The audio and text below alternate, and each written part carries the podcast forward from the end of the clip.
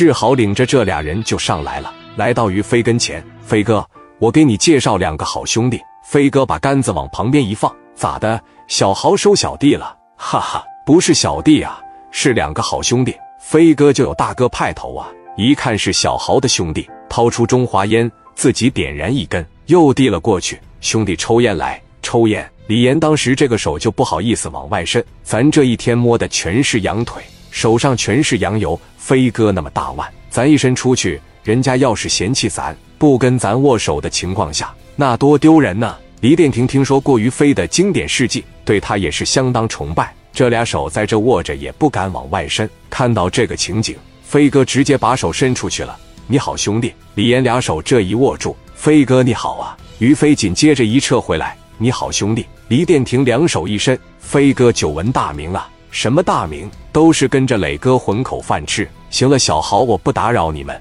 飞哥扭头就走了。看着飞哥远去的背影，黎殿廷心里为之震惊。这里的人都这么平易近人呐，和想象中的黑社会大哥完全不同。这是一个温暖的大家庭。小豪带着他俩又介绍给王群力、刘丰玉、蒋元、史殿林、刘毅和任浩。几个哥哥对小豪的兄弟都很客气，相互说了几句话，又握了握手。这帮人都知道，只要是能进全豪公司的大门，就是一家人了。本身小豪挺喜欢李岩，琢磨着今天能给我打这个电话，肯定是有什么事有求于我。小豪直接说：“走吧，我哥在屋里呢，然后有啥事咱再说。”李殿廷一听说要见聂磊，都可巴了。那那啥，要不然我上超市里边。我去给磊哥买两条烟，这两手空空的过来见磊哥，这显得我们太不懂事了。李岩当时也说，要不就先别见磊哥了。志豪笑了，你给他买啥烟呀？磊哥是个特别好相处的人，你俩不用想那么多，怕啥的？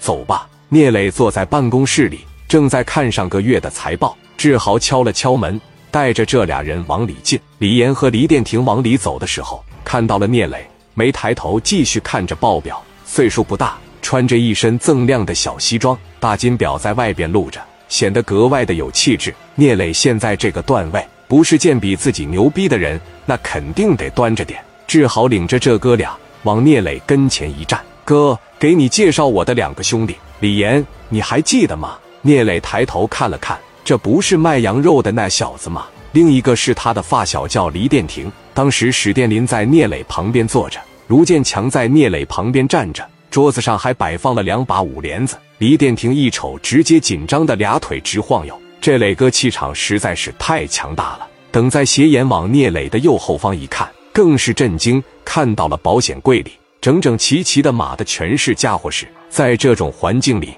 他感受到了泰山压顶的气势。俩人完全说不出来话来了。聂磊说：“坐吧，你俩找小豪有事啊？”小豪一看这俩人都不敢吱声了，把话接过来说：“是哥，他俩找我有点事。那个正好我看报表看累了，我出去打会台球，再溜达溜达。你们聊吧。”聂磊一站起来，扭头往外边走。